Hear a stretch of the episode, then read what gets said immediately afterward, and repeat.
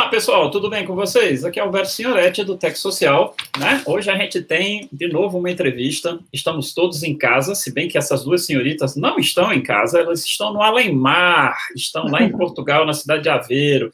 Que saudade! Eu estive lá em Aveiro quase dois anos fazendo um pós-doc, e a minha esposa Michelle ficou quatro anos naquela cidadezinha linda fazendo doutorado.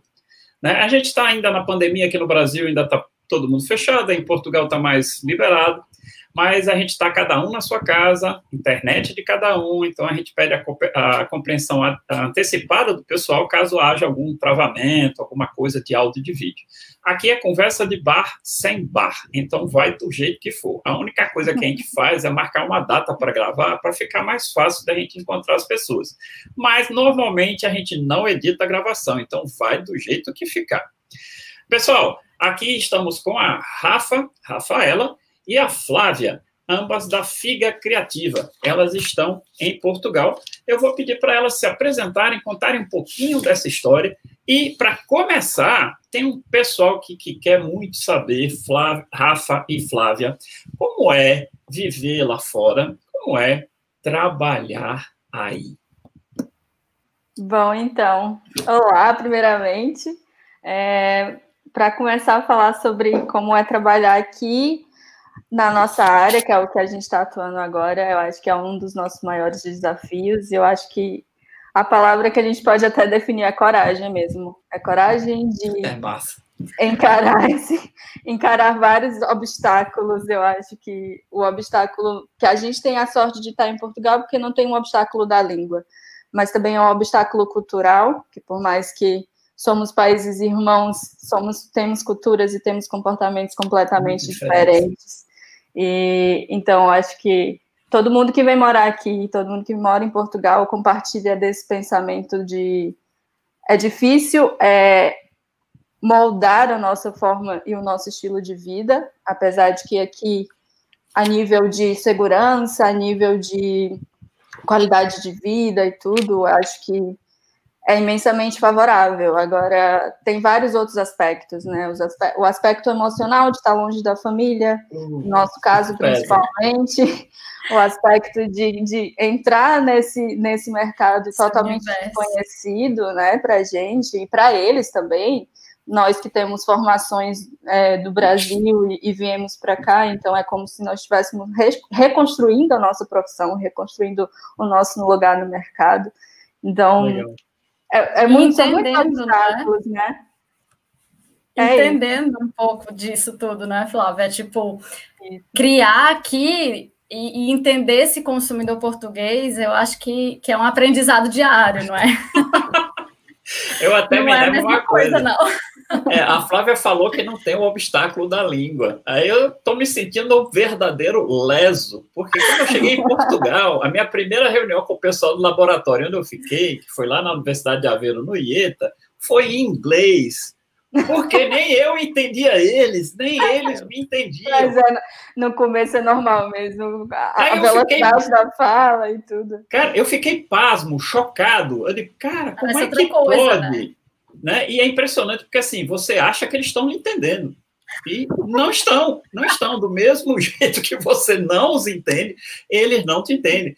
E, e aquilo ficou marcado para mim. Então, assim, a gente é país irmão, mas tem umas, umas diferenças interessantes. Aí eu fico imaginando, e caramba, já pensou se fosse na Alemanha? Aí ia ser osso. É isso. Não, e assim, essas, essas diferenças da língua, é claro que assim, a gente até se compreende, mas uma coisa que a gente enxerga diariamente no nosso trabalho é que, a, a, por exemplo, na questão de criação textual, a construção das frases é incrível. Você está usando ali as mesmas palavras, mas eles constroem, eles têm um raciocínio de construção de texto que, que é diferente do nosso. E assim, a gente até costuma dizer que quando a gente está criando, a gente cria meio que um Frankenstein de textos. Porque a gente sai puxando aqui referências e referências, e a gente sai puxando aqui, tem aqui docs e docs de frases PTPT. então é meio que isso, você tem que, tem que ir adaptando, e é um aprendizado diário. Ah, tá. Você não vai me dizer que você usa o Google Translator de português brasileiro para português Portugal, né? Já pensou Ainda não chegou nesse Show de bola. Mas seria bom, viu? Porque às vezes eu tenho que explicar para a galera aqui que o em frente e o de frente, para eles, tem diferença. E é uma diferença cultural. Eu digo, gente, não tem nada errado com isso, não. Né? Porque para eles é diferente, para nós não é né? Sim. Então, e várias, é várias outras expressões que nós usamos para ele, eles têm outro significado. Eu acho é. que a, a, questão que eu disse do, de não ter um obstáculo é que conseguimos entender uma mesma língua, que é o que nós brasileiros aqui sempre defendemos, é uma mesma é. língua. Só que Exato. temos outras expressões e dialetos diferentes do deles. Então, eu acho que o nosso desafio, como a Rafa falou, também é muito dessa questão de driblar essas expressões textuais e, e conseguir comunicar com eles de forma eficaz e que chegue da mesma maneira. Ah, é, eu chego à conclusão que tem que ser brasileiro, porque a gente tem um jogo de cintura que ninguém mais tem, né? Porque, então, assim, se, se a gente não tiver um jogo de cintura, não conversa mesmo. Não desenrola você, de jeito nenhum. Aí, brasileiro, para isso é ótimo, desenrola, né? É, Beleza, me diz aí, vocês foram para Portugal fazer o quê? Pronto, então é assim.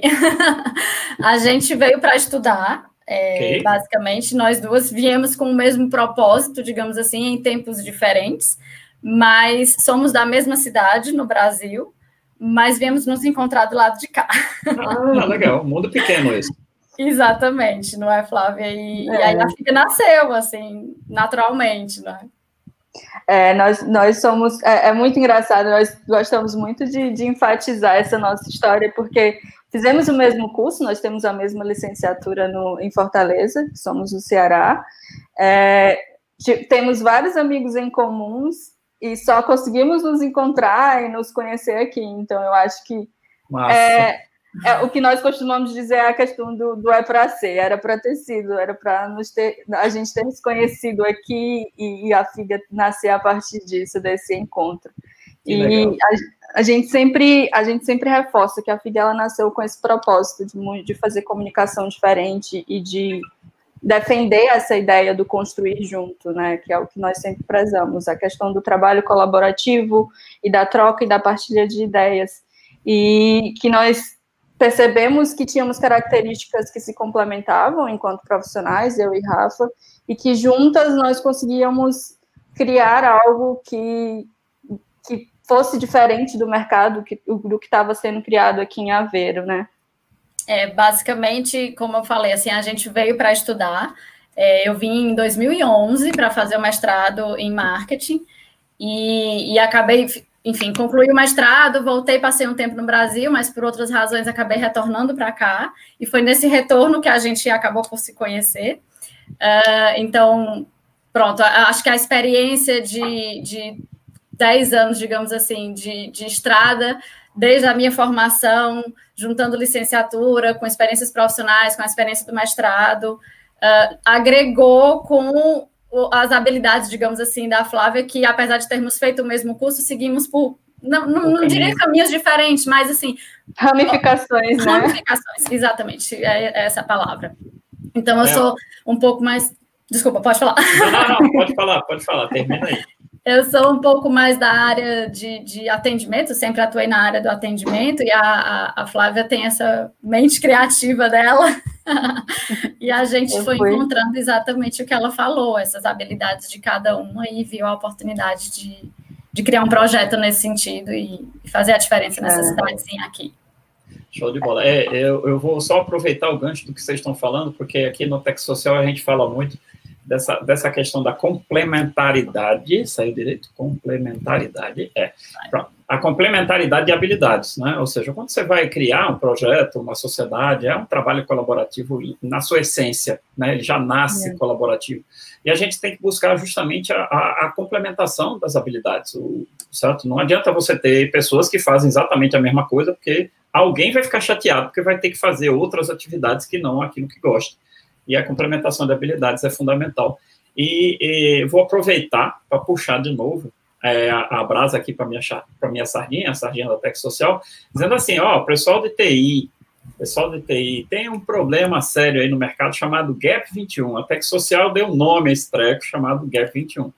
Ou seja, é, é, é uma peça que falta, é um buraco, chame você como você quiser.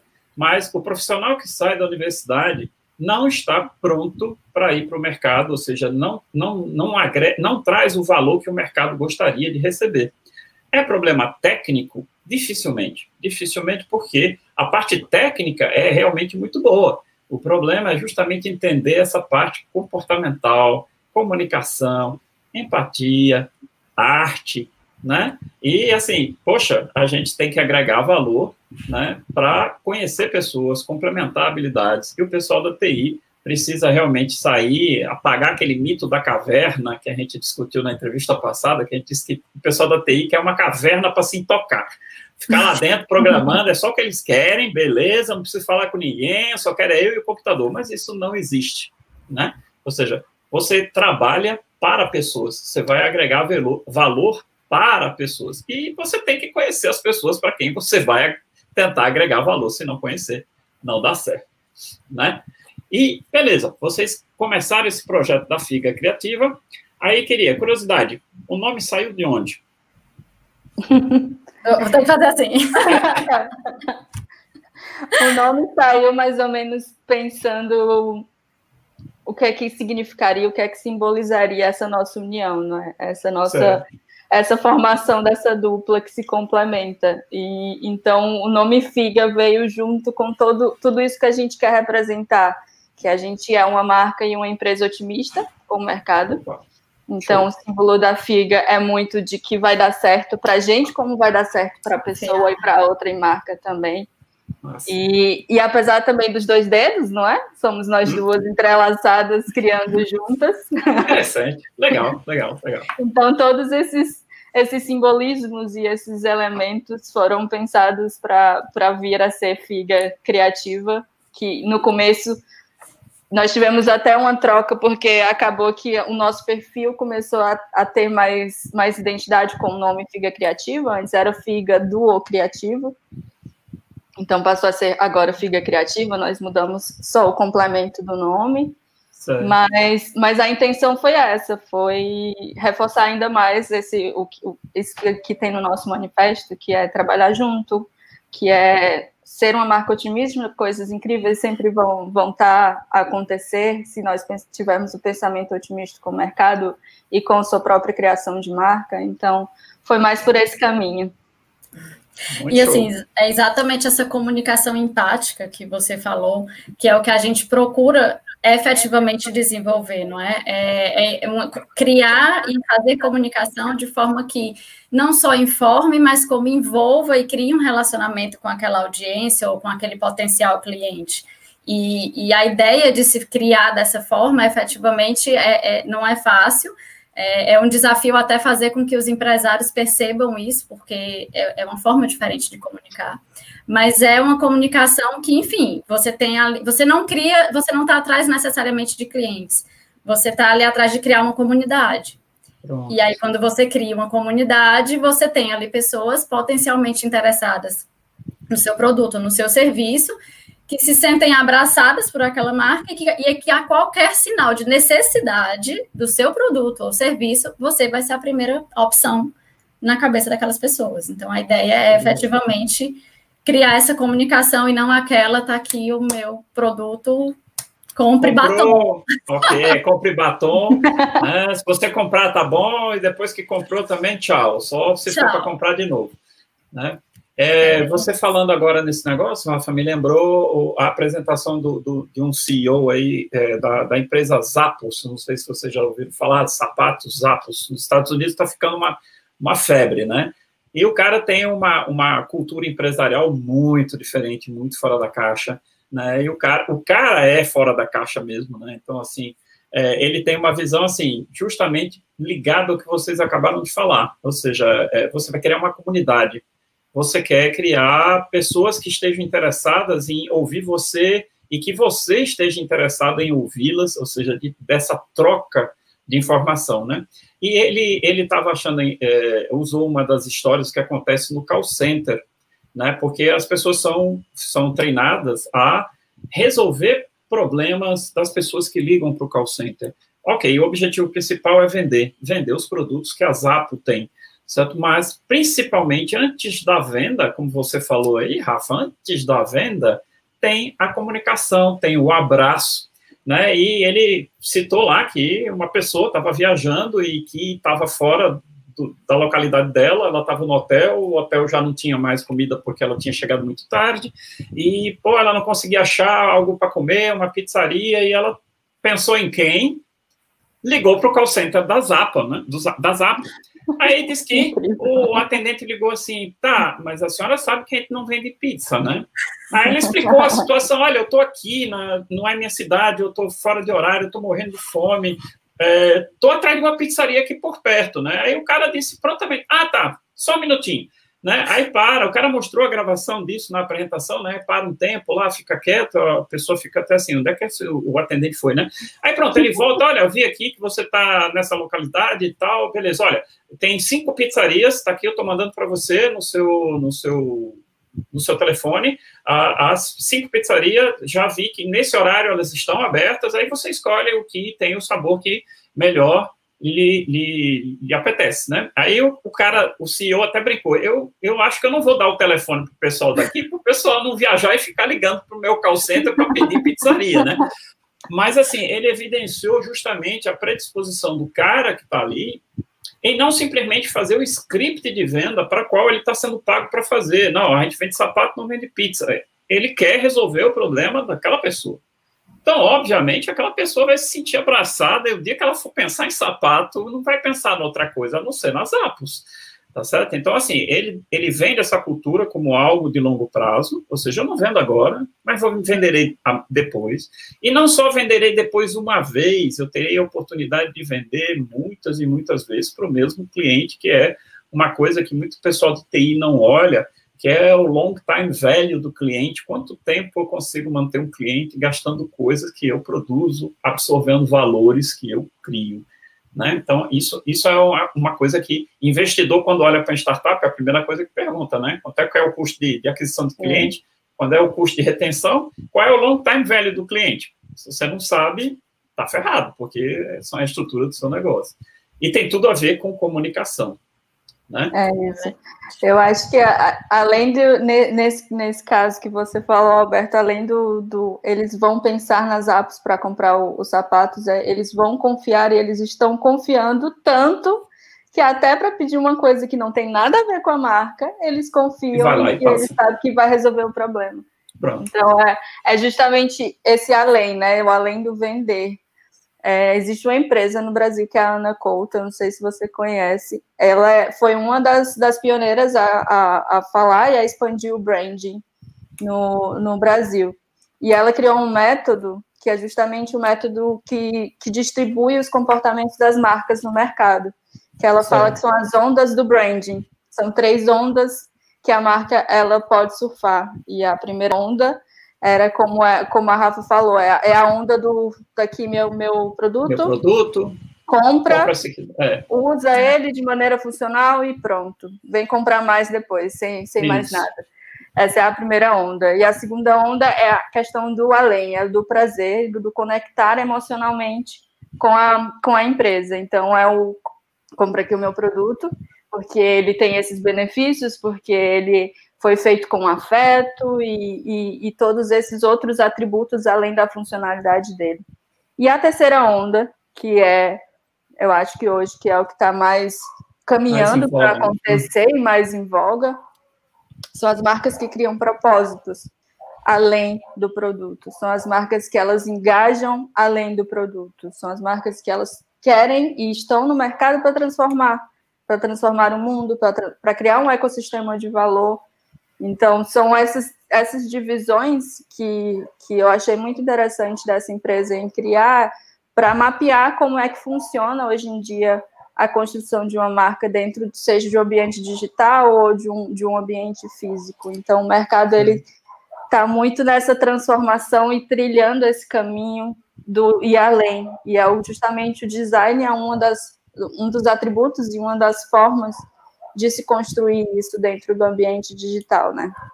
Com certeza. É engraçado que se a gente for puxar ali para quem Para quem gosta dos tradicionais do marketing tudo, porque a gente vê aí a Ana Couto que bombou aí já tem aí algum tempo, mas que fala de um conceito que é relativamente novo, não é o branding, que virou moda agora há pouco tempo, digamos Sim. assim. Mas se a gente for lá para trás para o bom e velho Kotler, a gente já lembra daqueles conceitos, o marketing 1.0, que é exatamente isso. É o produto a um preço bom e está aqui.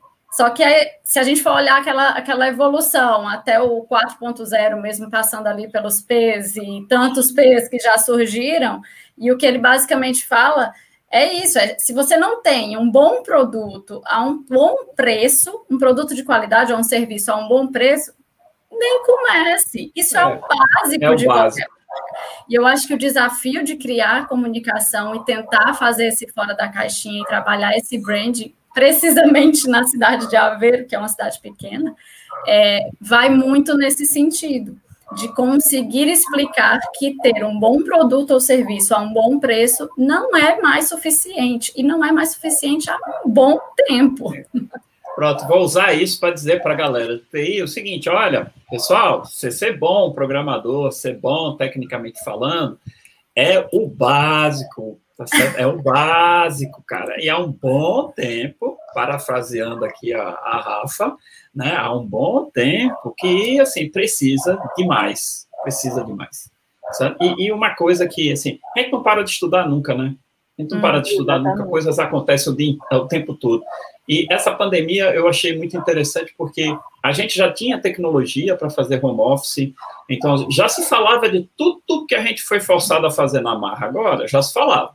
E todo mundo, não, mas aí trabalhar em casa não dá certo, tem que estar tá olhando o meu funcionário. Cara, defina os objetivos e faz o tracking dos objetivos, cara. Se o cara não entregar os objetivos, temos problema.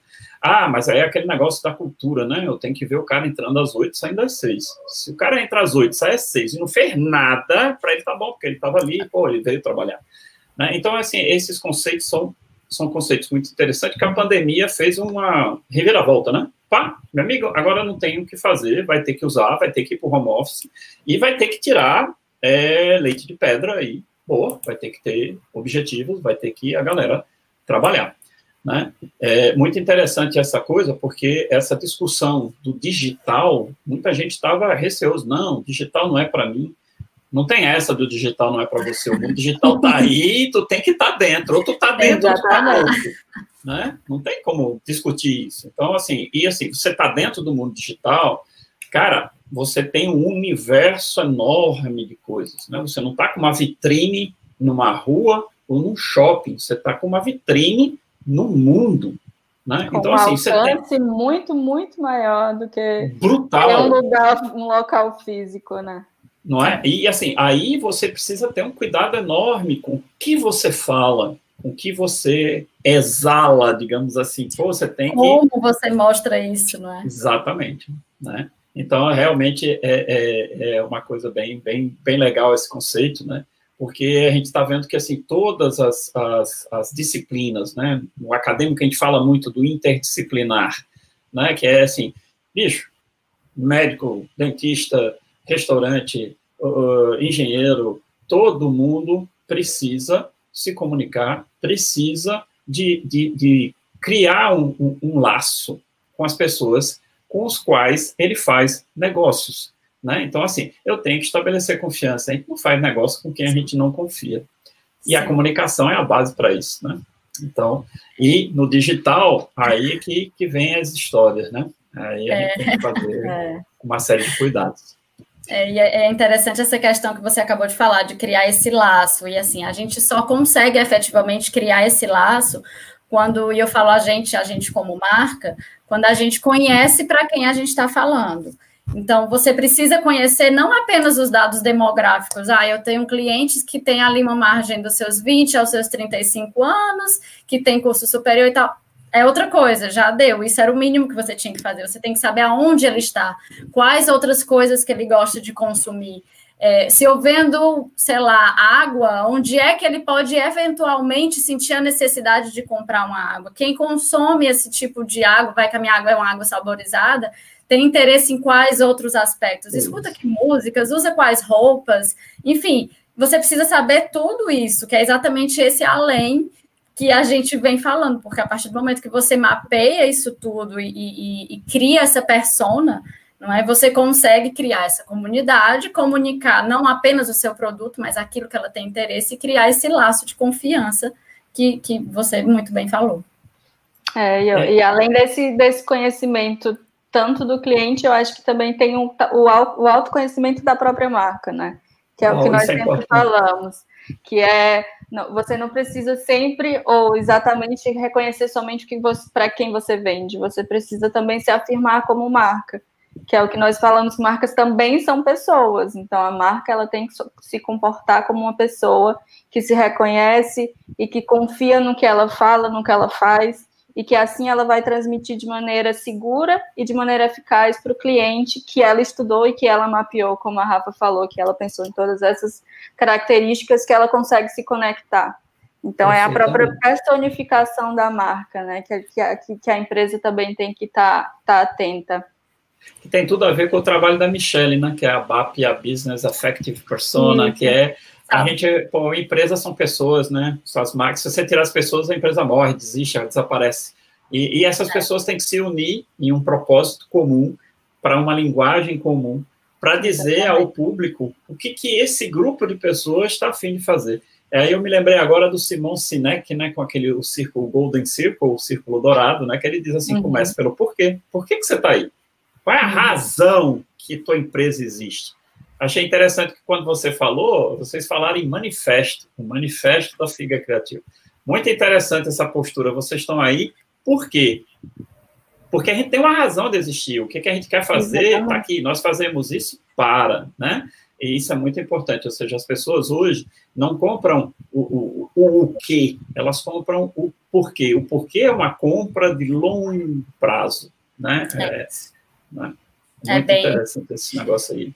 É bem interessante. É como você falou, esse, esse mapeamento todo é, é, passa ali por aquela ideia, não só, e como a Flávia disse, a marca se conhecer e, por exemplo, ter a sua persona, né, a Isso. sua brand persona, conhecer o seu público, ou seja, a sua buyer persona, e, enfim, trabalhar a comunicação dentro disso tudo e pensar efetivamente em entregar algo a mais. Um exemplo que a gente até chegou a colocar em, em posts nosso e tudo, e aí voltando aqui a questão do design, por exemplo, no design de embalagens.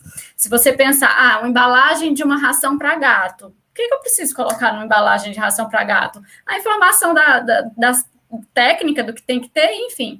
E aí veio a Whiskas, que fez uma embalagem para ração para gato, que depois que terminava a ração, você pegava a caixa e montava um brinquedinho para o gato. Então, legal, a embalagem, ela não só é, é, era, era... Reutilizável? Reutilizada, né? Eu ia falar era sustentável, mas pronto, era reutilizada e reutilizada para algo pensando não necessariamente no cliente que compra, porque o gato exato. não vai comprar isso. É, o, é o consumidor final, né? É, é o exato, o gato que come. O gato come e brinca com o produto. Exatamente. E aí o cara vê lá o gato, Alex satisfeito com aquele novo brinquedinho, que para gato não precisa também ser uma coisa muito extraordinária, né? Uma caixa de papelão tá de ótimo tamanho. E, e, enfim, ele já cria ali um outro envolvimento. A gente tem aí exemplos, por exemplo, de marcas de massa, se eu não me engano, é uma marca russa. O design eu sei que é, é russo, que ele pegou uh, mar, uh, embalagens de macarrão e hum. ele desenhou as embalagens pensando nos estilos de mulheres. Então, tinha os cabelos de mulheres. Então, aquele ninho era a mulher que tinha o cabelo um pouco mais encaracolado e tudo. Ah, legal. A Cat era uma mulher com cabelo liso. E aí, depois, quem tiver curiosidade, até pode pesquisar, basicamente colocar no Google design diferente de embalagem de macarrão, Nossa. que certamente aquilo vai sair. E tem uma foto assim da prateleira do supermercado, com um monte de embalagens e as embalagens assim bem no meio, organizadas, e aí já entra a questão do visual merchandising, né? Organizadas de uma forma que não tem como passar despercebido. Não tem como. Não tem. É, é, a gente, eu acho engraçado que às vezes eu vou falar para os meus alunos, né? Eu digo, olha, você já entrou numa loja de departamento e conseguiu andar reto? Né? Você não anda reto, você anda em zigue-zague. É. É Mas por que, que, você anda em zigue-zague? É porque para você gastar o maior tempo possível e ver o maior número de, de, de coisas possíveis, tá certo? Porque vai gerar necessidade. Então, é, ele tem que segurar você o tempo que for lá dentro, sem é, restringir seu movimento. O que ele faz? Cria o, você só pode andar em zigue-zague, amigo. Então, pronto, você gasta mais tempo, né? Então, é. são esses truques, né? Que estão essencialmente ligados a uma coisa que muitas vezes a gente esquece. A gente é um corpo o cérebro, para levar o cérebro para algum lugar. Então, assim, o que define quem a gente é, é o que está na nossa cachola né? Uhum. São as sensações que, que, que nos, nos, nos, movem, então, aqueles odores que a gente fica louco, fica morrendo de fome, mesmo você tendo terminado, ter, tendo terminado de comer, é, é, aquela coisa que bate nos olhos e você diz, eu quero, né? Uhum. Então, isso, isso, é, isso é mindset, isso é você brincar com o que o, a nossa percepção humana faz, né? E o, o cara da área técnica, ele tem que lembrar que as pessoas que estão do outro lado são pessoas têm olhos, olfato, paladar, audição, e eles, elas querem se sentir bem usando aquilo que está sendo produzido para elas, né? Então, assim, é muito, muito interessante. E, e, aproveitar só mais um gancho antes que eu esqueça, porque eu estou ficando meio demente, então esqueço as coisas. A, a Flávia aí falou um negócio de se autoconhecer. A marca precisa saber quem ela é. Né? E aqui no Tech Social a gente fala assim, cara, você, se, se você é você sozinho, você sozinho tem que se olhar como uma empresa. A gente fala que você tem que criar um startup you. Você ser sua própria startup. Porque a gente faz os papéis de qualquer empresa todo santo dia. A gente compra, a gente pega o dinheiro que a gente recebe e faz planejamento financeiro, a gente vai atrás de emprego ou atrás de vender coisas, ou seja, faz o, o nosso marketing. O que é que eu vendo? Minhas habilidades. Né? Eu tenho que vender isso, eu tenho que mostrar para as pessoas quais são as minhas habilidades para que que tenham interesse em me contratar.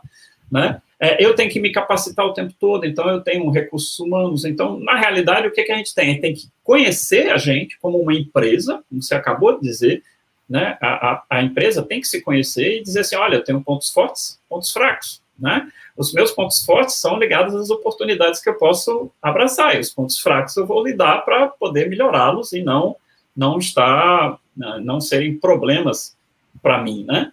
Então, é, é, como o design é, é, importante. Opa, já temos um para o Tech Show. Olha né? aí. Não fui eu, não fui eu que bani a Flávia. Eu tô aqui com a mão aqui em cima da mesa, não fui eu não que bani eu. a Flávia. Né? Mas vamos lá, vamos continuar não, aí vamos com a continuar. Rafa e vamos continuar a conversa. É né? isso. Não, mas é, é, realmente isso que você falou. E assim, uma coisa que é interessante nessa questão do, do do design e, e, da forma como a gente está pensando, ou melhor, como a gente está construindo, voltou esse, é. esse, horário chega que os colegas que moram comigo começam a chegar e usar o Wi-Fi. Ah, tá. A gente estava aqui dizendo, não fui eu, não fui não, eu, não fui eu que não fui eu, eu com as duas mãos. Né? Todo mundo assim, ó, não fui eu, tô fora, não toquei no mouse. Não, imagina, mas o que eu ia dizer, amiga, que essa questão do, do, do design, no que ele influencia o nosso trabalho, com certeza a tua experiência, não é?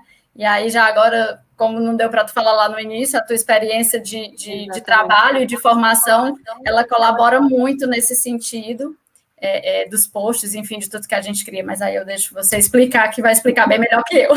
Pronto. Não, não peguei o final do, da questão do, do comentário sobre o autoconhecimento da marca, mas é Pronto. junto com, com o nosso autoconhecimento também como profissional, né? Quando, Exato. quando eu entrei na área da publicidade, que eu sou formada em publicidade e propaganda pela Universidade de Fortaleza, eu entrei já com esse pensamento de que eu queria trabalhar com imagem. Então, todo, toda a minha licenciatura, é, meus estágios e todo o período que eu passei na, na licenciatura foi voltado para mim trabalhar meu, meu, minha visão e, e meu, minha criação sensível da imagem, independente se eu, traba, eu trabalhei cinco anos com comunicação de moda lá no Brasil, e, e eu agreguei para cá, com o meu mestrado, que eu estou agora para concluir, de, de criações artísticas.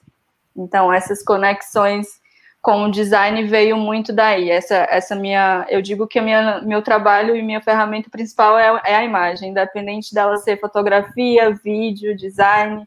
Eu acho que é esse complemento e essa bagagem visual que um dos nossos posts, inclusive, a gente fala muito disso, né? Que é criar o nosso repertório que é a gente Isso. criar a nossa bagagem, tanto visual quanto vejam filmes que, que se interessem, vejam coisas que você consegue conectar, porque isso tudo também faz parte do universo do seu cliente, do universo da sua audiência.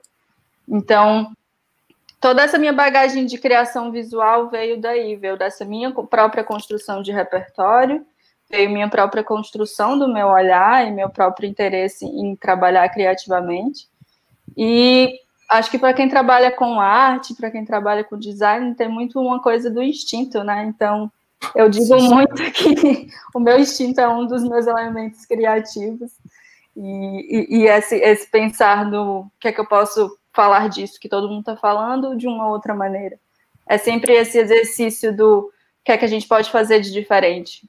Como é, é que a gente pode... fica, né, de fazer. Exatamente. É é de você colocar a coisinha do seu olhar, né? Exato, que aí você exato. pega algo que é comum, mas deixa de ser comum a partir do momento que você põe o seu, o seu próprio olhar para conversar com aquilo.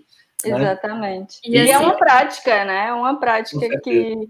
E é um exercício que eu acho que é, que, um é eu sempre, isso que eu sempre digo, que a criatividade ela não faz parte só do mundo dos criativos, dos que criam. Eu acho que criatividade está em todos os universos. Está no universo do TI, por mais que ele pense de maneira técnica, ele tem que ser criativo para resolver os problemas deles. Com então, certeza.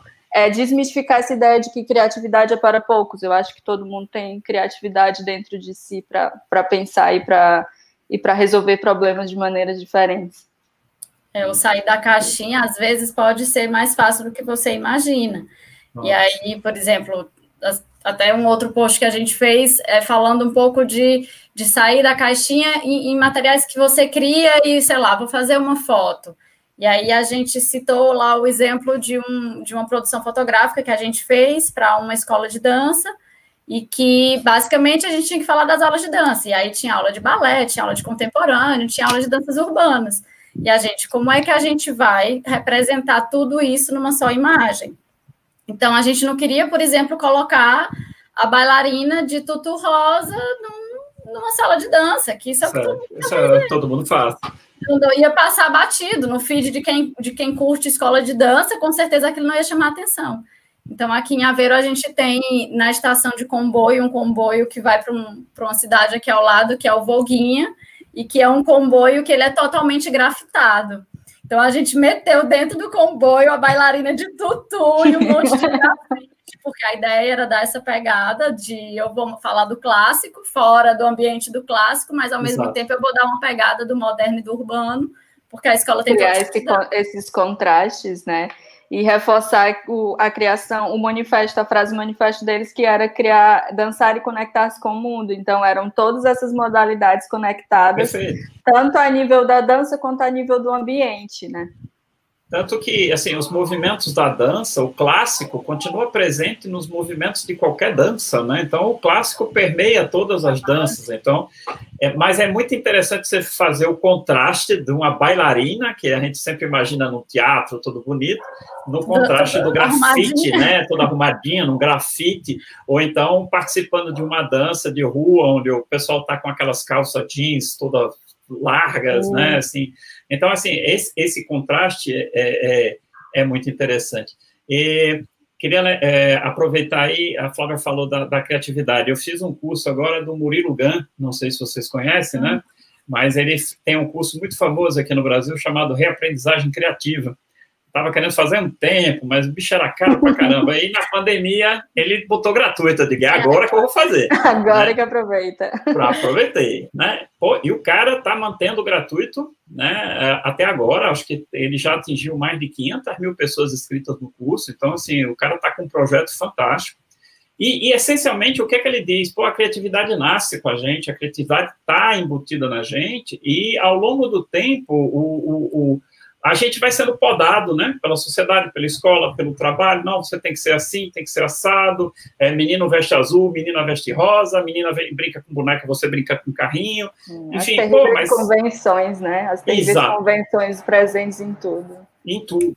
Aí, quando chega lá no final, você tá um adulto que você foi ensinado, moldado a pensar naquele coisinha, assim, qualquer coisa fora, não, não, não, não, eu tenho que voltar para o trilho, Sim. porque eu tenho que ficar no trilho. Então, assim, como a Rafa falou, quebrar o, o a inércia, né? É, inclusive, tem um professor amigo meu que chama de inércia psicológica, porque uhum. ela existe porque psicologicamente você se freia. Ela não existe porque tem um muro ali, não existe nada ali, é porque você está colocando uma parte da sua psicologia, da sua psique, para frear você e não olhar as coisas de forma diferente. Né? Então, o, o, Murilo fala muito, muito de, pô, a gente precisa voltar a ser criança, precisa voltar a ter aquele espírito de, de, de, falhar, porque a criança, ela tenta, ela vai lá, não deu, vai de novo, vai, vai, até o momento ela vai lá, ela faz isso para aprender a falar, ela faz isso para aprender a andar, então todos nós fizemos, todos nós sabemos como fazer, só que a gente colocou num cantinho escondido lá e... de conforto, nossa, é, né? Saiu da nossa cachola, tá lá guardado é. em alguma coisa, as ferramentas estão tudo lá, né? E realmente, Flávia, a gente precisa abrir essa caixa e tirar essas ferramentas de volta para realmente a gente poder olhar assim, tá, beleza, mas o que que eu acho disso, né? Porque é, o eu é só você, cara. Porque Sim. só você tem esse DNA, só você tem essa vida, só você tem esse portfólio, né? Que, que você achou, é, chamou de repositório? Repertório. Não. Repertório. repertório. O a gente é conhece é essa seu. palavra só como composição, né, de música, o repertório. mas, mas, o, o repertório é, é suas caixinhas, seus arquivos mentais aqui de, de tudo pois que é. você absorve na sua vida.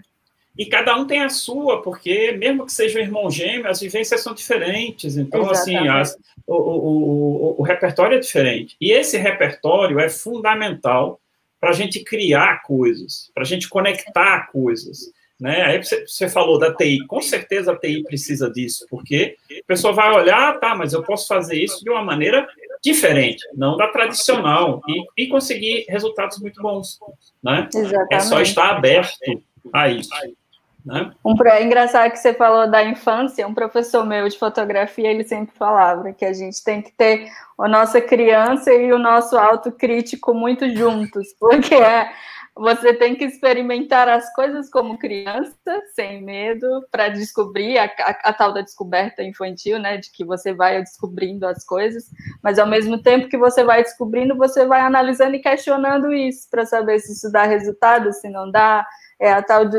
Eu acho que é justamente a palavra-chave para a criatividade a experiência. É você experimentar, é você analisar tudo através da prática. Então, que vem, criatividade a gente é, fala tanto de inovação, né? Que a gente fala de inovação o tempo todo. É exatamente Sim. isso que você acabou de falar, é testar. Exatamente, é a ação, o design né? thinking, né? Exato, a ação, vai lá, experimenta, não deu certo, volta. Mas exatamente. você aprendeu alguma coisa, ou seja, a falha te traz uma coisa é, muito importante. Eu lembro, eu estou falando demais, mas vou só interromper aqui. não, eu me lembro, na defesa do meu doutorado, que o cara chegou assim e disse assim, rapaz, você foi muito ousado. Aí eu fiquei ousado, por quê? Porque aqui você só tem, a tua tese é binária, ou dava certo ou dava errado, não tinha meio termo, né? E realmente eu tinha muito medo, porque era uma coisa que eu queria testar, mas a gente não sabia se funcionava, né? Então, beleza, a gente funcionou, deu certo, conseguimos resultados muito bons, mas do mesmo jeito que a gente conseguiu resultados muito bons, a gente podia ter conseguido resultados muito ruins né? E ele disse, pô, porque a gente não gosta de coisas que exploram o fracasso, a gente só gosta de coisas que explorem o, o, o, sucesso, né? Então, a tese de doutorado que vai dizer, olha, não vá por aqui que está errado, não, não é muito bem vista, as pessoas não gostam disso. Pô, mas quantas lâmpadas Edison jogou no lixo até chegar na lâmpada que funcionava, né? Então, assim, todos aqueles pontos foram pontos negativos e ele é. aprendeu alguma coisa naquilo, né? O repertório se você for parar, é, exatamente, se você for para, parar para analisar os cases dessas grandes marcas, todos tiveram fracassos, todos Não, tiveram recomeços, e, e, e, faz parte, eu acho que é justamente isso, o erro faz parte, porque o erro, ele, ele constata de que esse caminho não está legal e que você tem que seguir outro, e até reconhecer o seu caminho e começar a caminhar na direção certa, né? Sim, assim, se você não tiver a, a, ousadia, né, como ele criticou que, que você teve, você está eternamente na sua zona de conforto. Exatamente. E, e, é, e é mesmo que a gente diz é, no nosso manifesto, coisas incríveis estão por vir, mas se você realmente for atrás delas, se você ousar criar, fora dessa caixinha. Se você abrir espaço para. Eu acho que para uma pessoa trabalhar com a gente, para uma marca trabalhar com a gente, a primeira coisa que ela tem que ser é aberta. Aberta a novas ideias, aberta a uma troca, aberta a ensinar a gente e a gente ensinar ela, uma coisa que a FIGA não, não acredita num, num trabalho em que a gente se, seja uma, uma opinião unilateral. Faça isso, que isso vai dar certo e você vai crescer desse jeito. Não. Tem muita coisa que a gente tem que testar. E, e marketing digital é muito teste.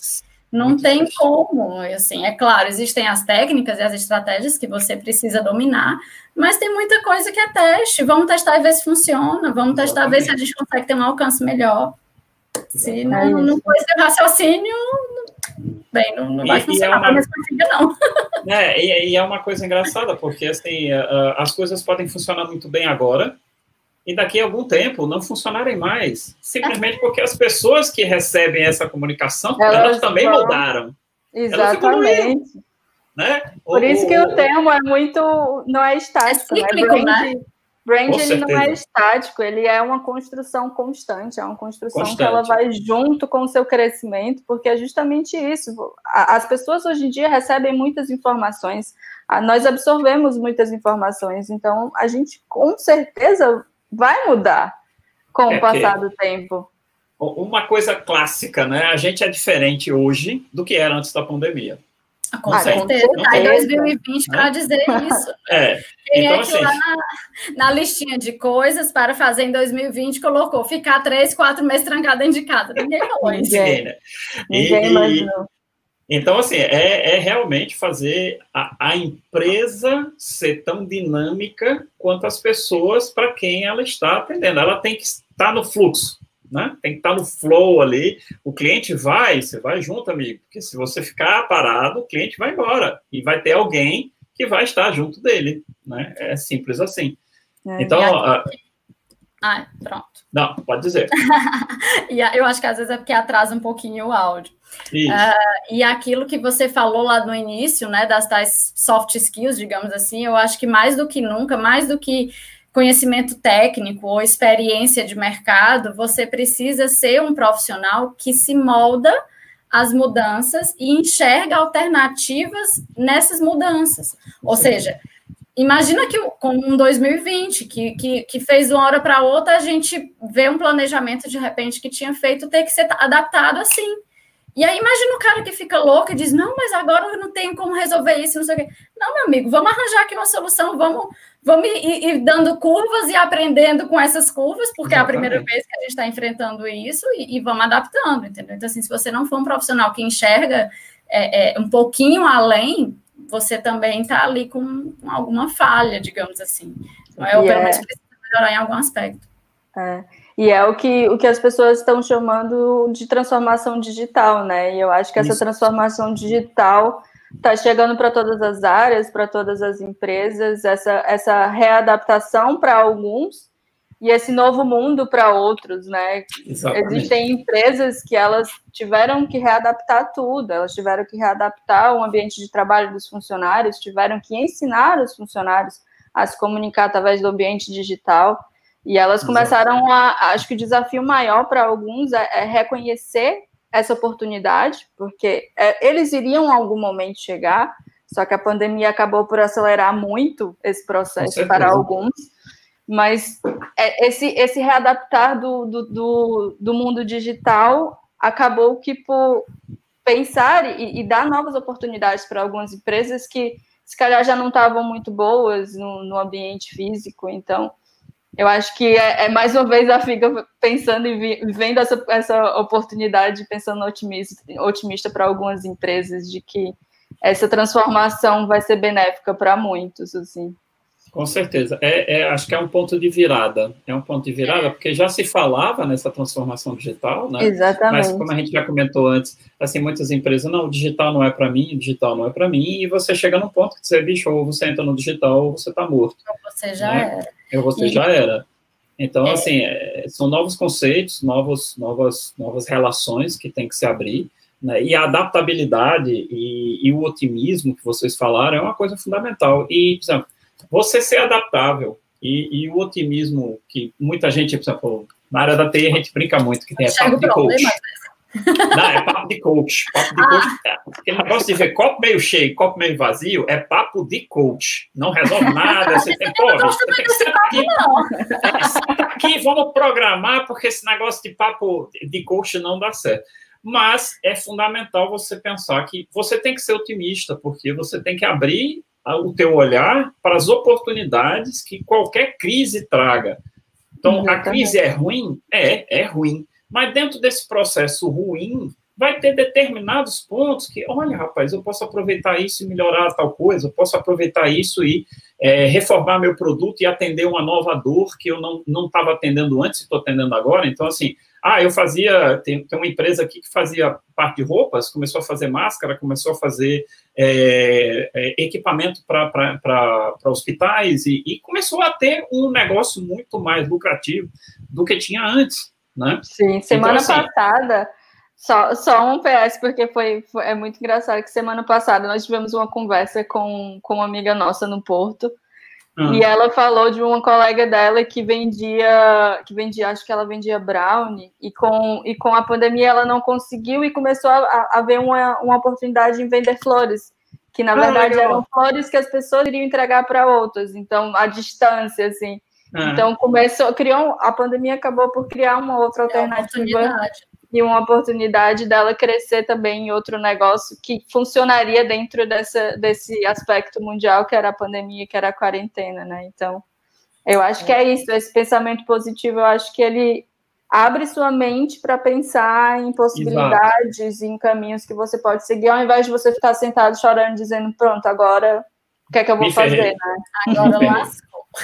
Agora é, lascou, é. exatamente. No bom é. cearense, agora. É. No bom cearense. É. Só falta dar o gritinho do cearense, né? Que? Mas é mas, isso, assim, Mas é a prova, fazer... é a prova que em todo lugar do mundo a gente acha um cearense. Ah, Aí é. eu estou numa entrevista internacional tem três pessoas e duas são cearenses, pô. Então, nada mais, mais impactante que isso. Ó, tá provado. Que... A, a, entrevista com a vaia cearense. A vaia cearense, né? Pronto. Né? É, é, mas é, é muito. É, ah, essa questão da produtividade das pessoas, né? De novo, ó, é, eita, lá foi a Flávia e voltou. Meu amigo, a Michelle vai ter trabalho nessa eu, entrevista, não? Eu tô, desculpa me, eu tô só nessa aí de volta. É porque eu, eu adoro acho... introdução, eu adoro entrada, então eu quero entrar é, eu, eu, acho que ela tá achando que o papo tá muito longo, tá querendo ir embora, tá querendo ir embora. gente. É. Mas eu ia dizer só muito rapidamente, e até trazendo para aquela experiência que você falou que era bacana da gente comentar, a nossa experiência profissional aqui em Portugal. Né? Então, assim, a gente vem e eu acho que, que o, o brasileiro que, puxando um pouco a sardinha para o nosso lado, né? O brasileiro da área da comunicação, ele vem com, com uma visão muito, muito amplificada e, e, e até diferente até do, do, do, que se faz aqui. É muito peculiar a forma. Eu acho que a gente ainda está tentando, com dois anos que a FIG existe e um ano que a FIGA abraçou mesmo a causa e disse: vamos lá, que vai dar certo. A gente ainda vai tentando entender um pouquinho desse mercado, que, que é bastante diferente. Mas, assim, é trazer, por exemplo, para uma cidade. Aveiro tem cerca de 80 mil habitantes, se você pensar em, em, em, cidade de Aveiro, né? A capital do distrito. O distrito tem, tem um tanto mais, porque são outras, outras cidades envolvidas. Mas a grande parte dos negócios locais daqui são negócios familiares, são pequenos negócios geridos por famílias que, por si só, os portugueses já são famílias mais tradicionais e tudo, e que muitas vezes olham para a comunicação digital e dizem: Eu não sou para isso, né? A minha marca, uhum. o meu restaurante não precisa estar no online. Por que, que precisa? E aí, exatamente como a gente vinha falando, vem aí uma pandemia para dizer que se você não está, meu amor, agilize o procedimento. Estou me lembrando agora que quando eu saía de casa e ia para a, não lembro mais, ali na, na a ria principal, como é que era o nome ali? O Rocio. O Rocio, pronto. Quando eu ia para o Rocio, tinha sempre uma lojinha que eu parava para olhar, porque era um senhor muito, muito velho, já muito idoso, né? E ele vendia pijamas. E era muito engraçado, porque a, a, loja, assim, a estrutura da loja, eu lembrei assim, pô, cara, essa, essa loja deve ser da época do meu pai, 1950, é 40. Eu acho que eu sei que loja é essa. É o figurino o nome.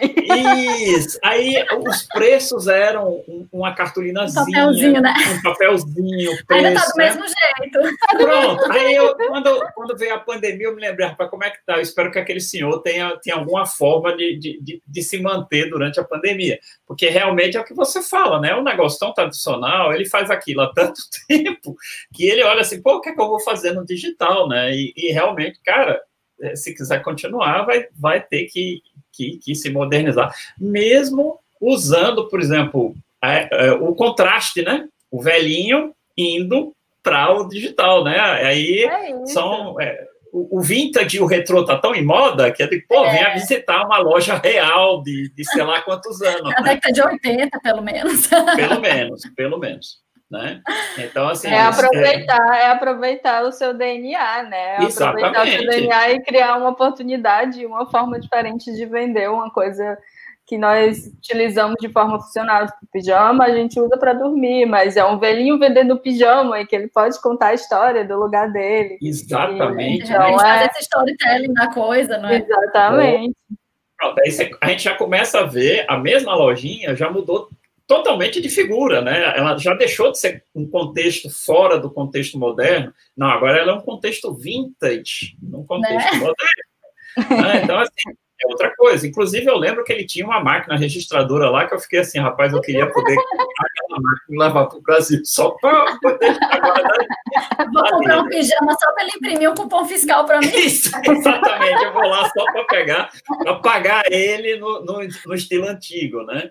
Então, assim, é, é, é, essa, é esse linguajar que a gente tem que, que se moldar e, e, e, começar a falar também a linguagem que, que esse povo todo que está aí, porque a geração Z, né, já nasceu com tecnologia na ponta dos dedos. Então, eu vejo pelo meu sobrinho, que, que tem cinco eu anos, né? também. né? Tem a minha sobrinha com cinco anos, lá em Campinas, e tem o, o a sobrinha da Michelle, o sobrinho da Michelle, que tem cinco anos. É impressionante, eles estão com, com o telefone o tempo É já com o e... dedinho, assim, não é? Meu sobrinho também, é só no dedinho, assim. Não, é ele já sabe qual que é o YouTube, ele sabe como é que abre o app, ele sabe como procurar, não, eu quero esse, esse videozinho aqui, ele sabe como mudar, e caramba, bicho. Complicado. Ele não sabe ler, mas ele identifica não. o visual do ícone e vai lá ele direitinho. Sabe, ele sabe. Né? Então, é mas importante, é por exemplo, caprichar nessa, nessa, nessa, nesse simbolismo, né, no, no design de coisas da infância, para que eles tenham uma percepção linguística da coisa. Né? E, e é, eu acho uma coisa importante também, por exemplo, pensar no design de novos brinquedos, né, de misturar o tecnológico que eles tanto adoram com a coisa mais mecânica. As crianças precisam desenvolver o aparelho motor, né? Eles precisam andar, Exatamente. precisam correr. Então, assim, vamos lá, eu tenho um projeto lá que tenta fazer jogos e mistura celular com coisas físicas, né? Então, ok, vou esconder um QR Code e vai achar o QR Code. Então, é, em vez de, de achar uma, um, um, tesouro, acho o QR Code. Beleza, o negócio é tornar divertido.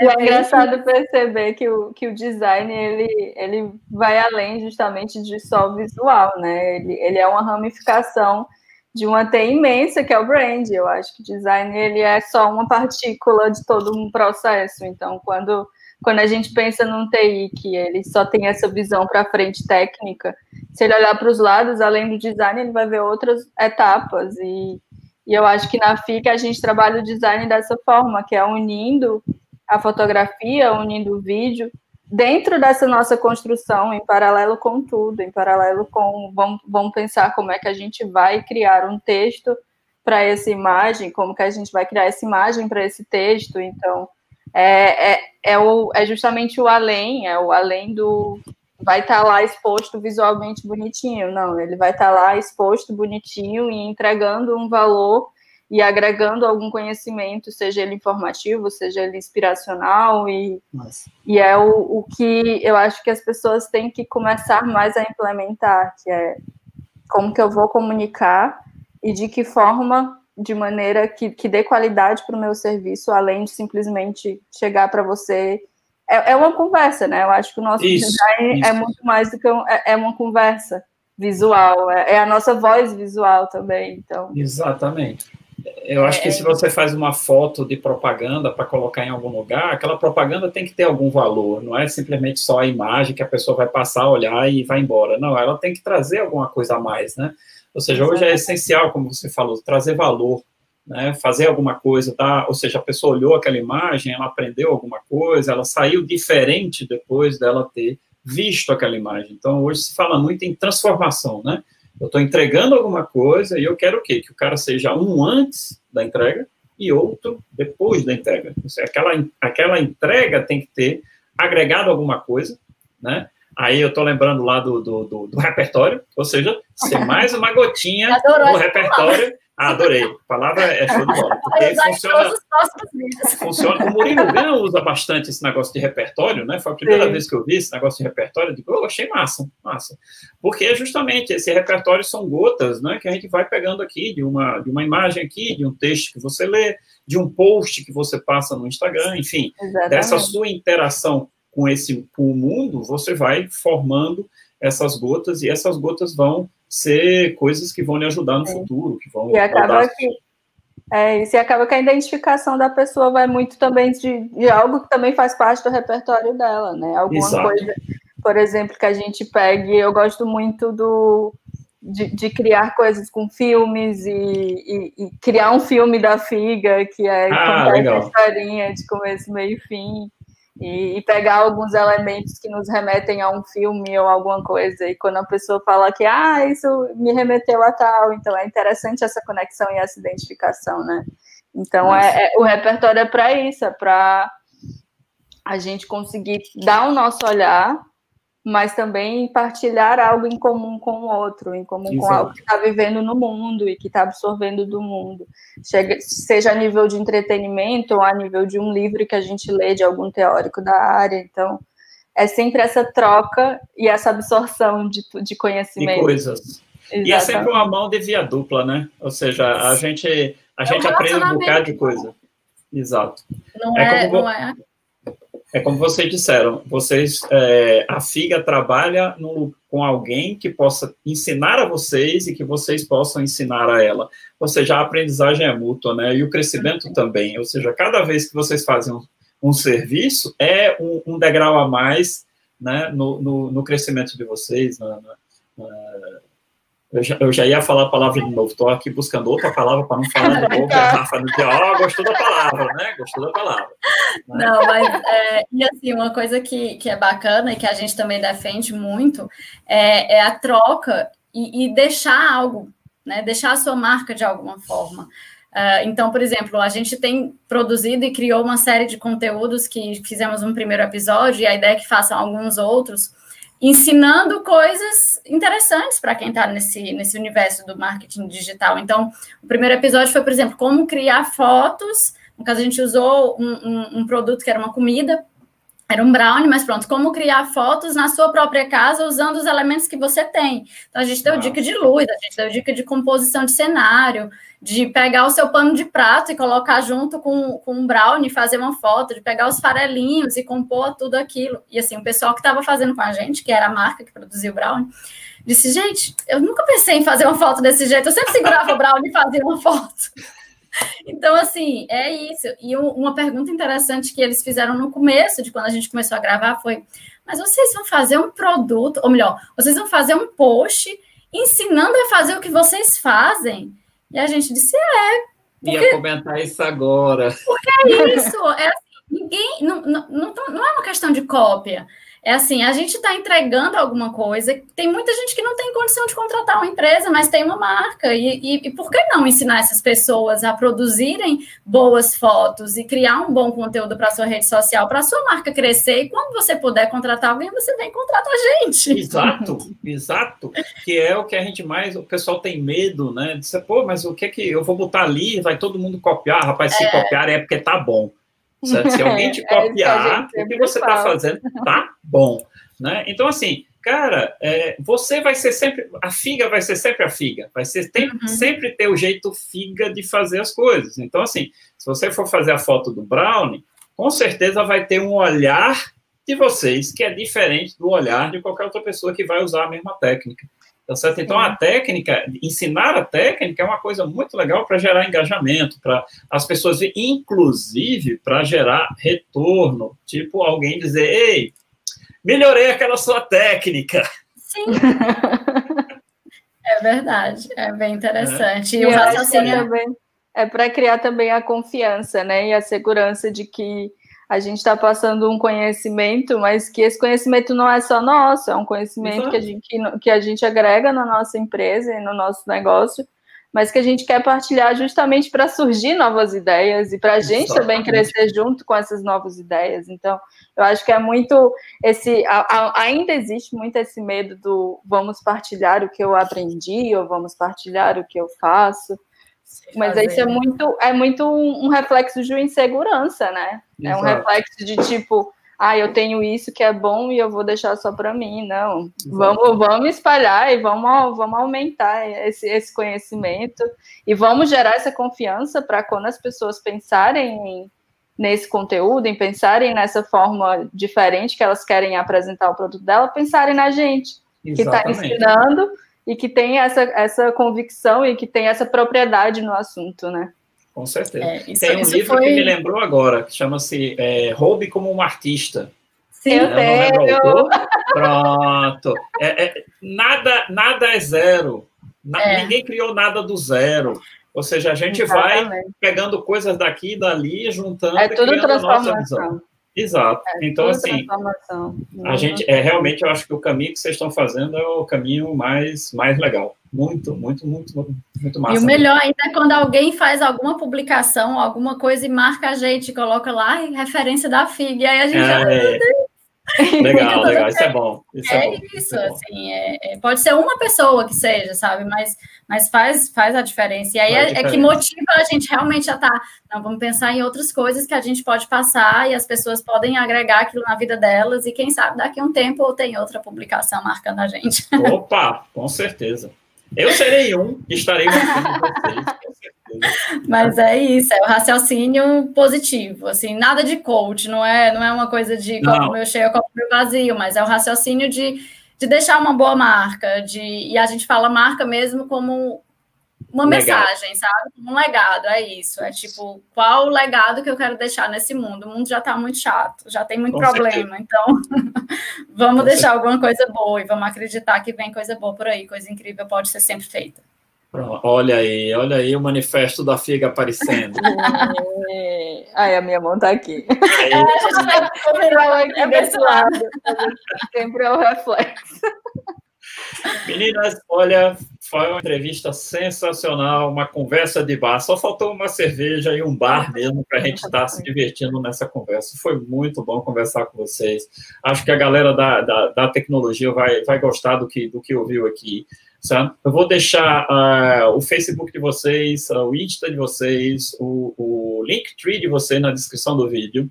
Então, qualquer coisa que o pessoal quiser, direct direto para elas, gente, que elas vão estar tá aí prontas para responder e interagir com vocês. E assim, olha, elas são uma empresa digital, elas estão no mundo todo. Então, bicho, não se importa se elas estão em Aveiro, ela pode fazer o serviço que você precisa onde você estiver.